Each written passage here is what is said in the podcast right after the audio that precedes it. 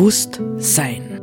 Wir befinden uns am Beginn einer tiefgreifenden Wandlung unserer gesellschaftlichen Lebensverhältnisse. Welche Gedanken und Inspirationen können uns dabei helfen, diesen Wandel zu bejahen und zu gestalten?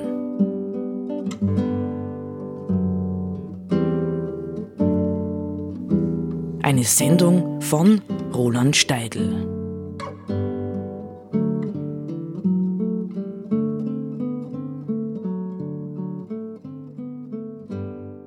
Der November ist da.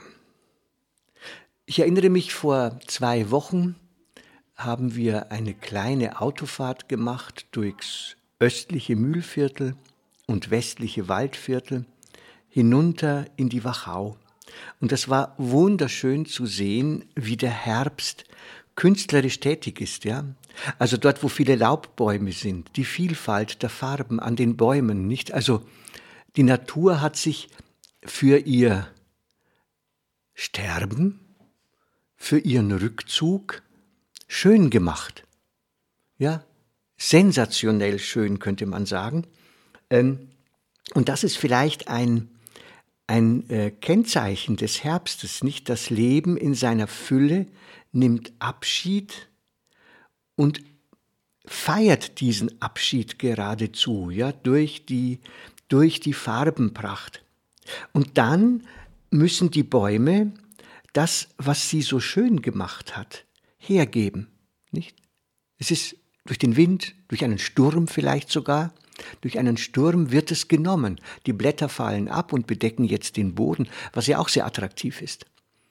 Ähm, also man könnte fragen, was sagt uns der Herbst und gerade der Baum im Herbst über das Leben? Auch vielleicht über das menschliche Leben. Denn gerade Bäume sind ja eigentlich äh, Symbole für den Menschen in der pflanzlichen Natur, nicht? Mensch und Baum werden oft parallelisiert. Noch etwas ist für den Herbst charakteristisch. Nicht? Die Bäume, die Pflanzen verlieren die aufgesammelte Farbe und gleichzeitig wird der Tag zunehmend dunkel. Es wird später hell, früher finster. Die Außenwelt, könnte man sagen, entzieht sich in gewisser Weise. Ja, immer mehr. Und wir sind sozusagen verwiesen auf das Innen. Zumindest wäre das so gewesen in den üblichen an der Natur orientierten Gesellschaften.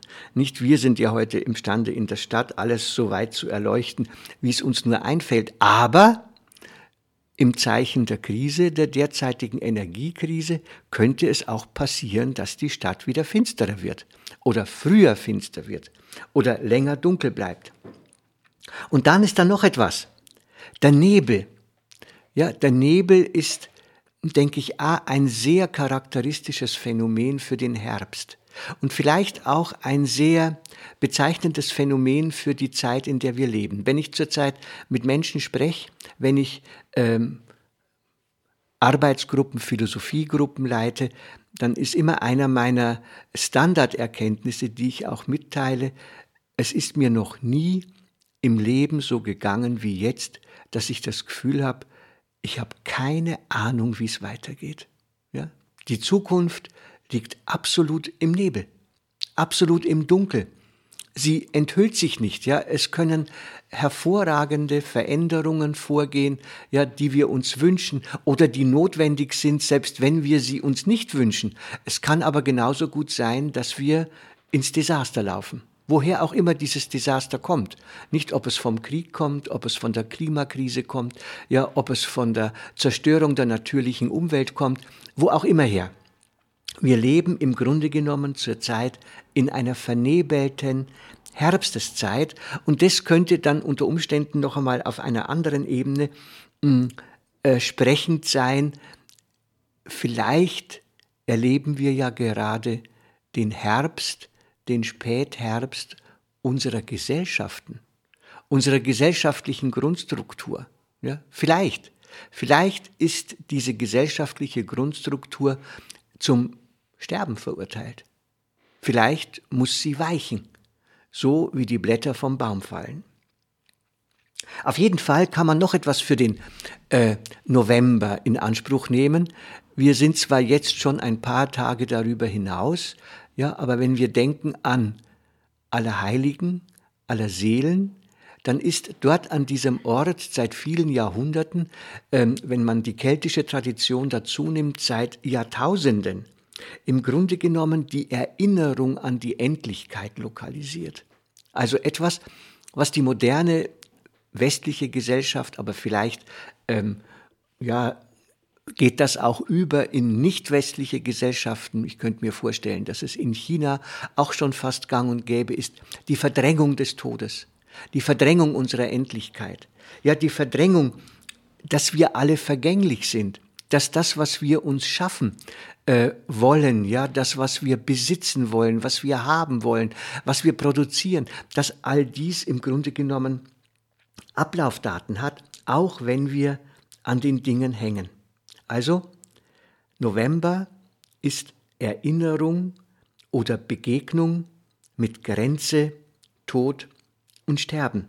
Und insofern ganz wichtig, man muss jetzt dazu sagen, nicht innerhalb einer ritualisierten religiösen Gesellschaft, ja, befinden wir uns ja in Kreisläufen.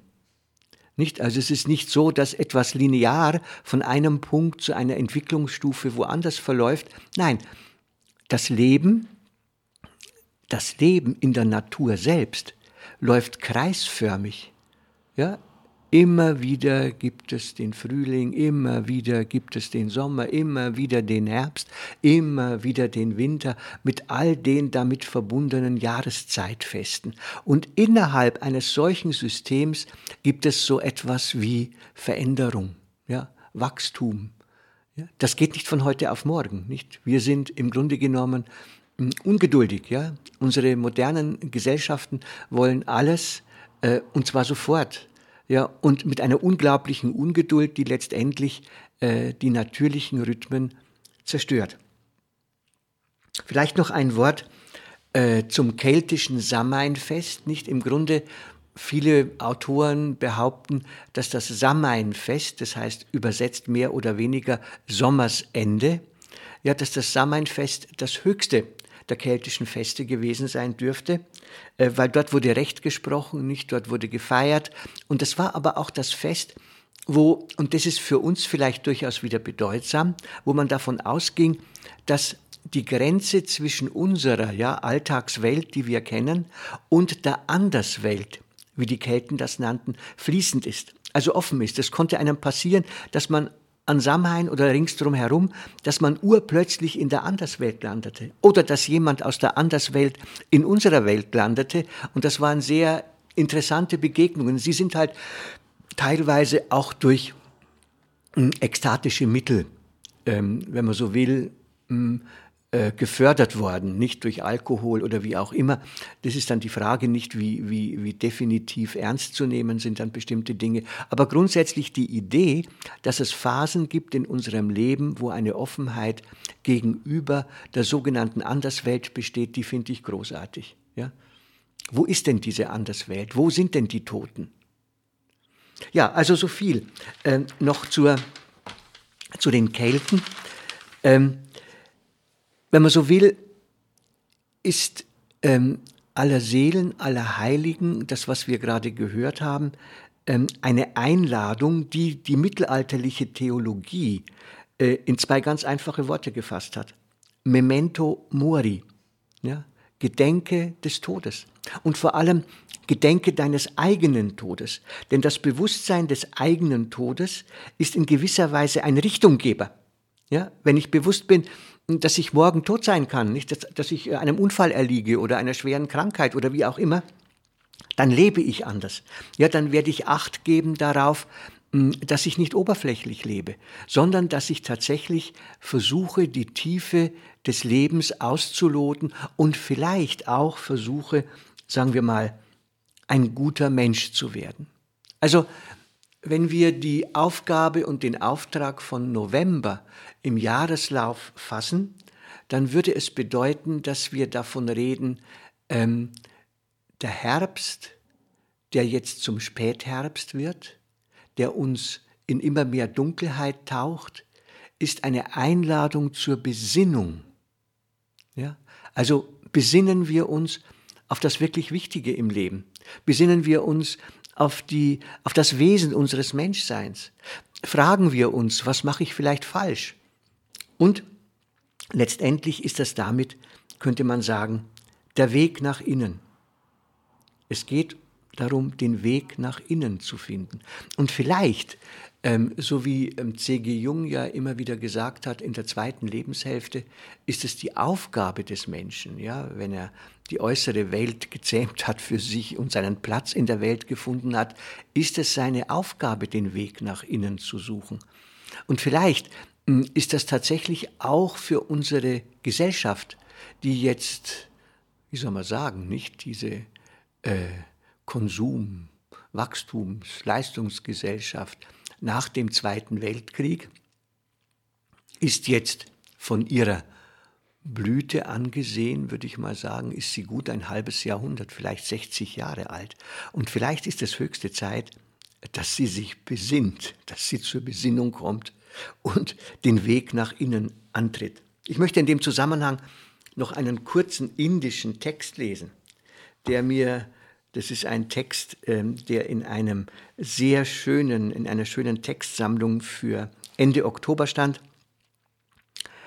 Der Mensch sammelt so viele Dinge, um glücklich zu werden, aber er weiß nicht, was wahres Glück ist.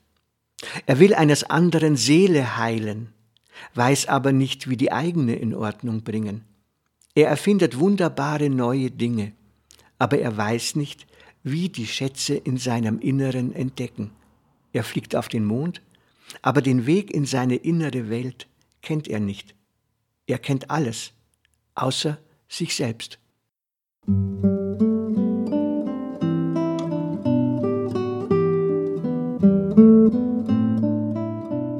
Sie hörten Bewusst Sein.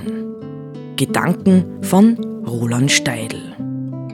Die Musik zur Sendung stammt von Johann Sebastian Bach. Interpretiert von Harald Simada. Diese Sendereihe steht auch als Podcast in unserem Online-Archiv zur Verfügung.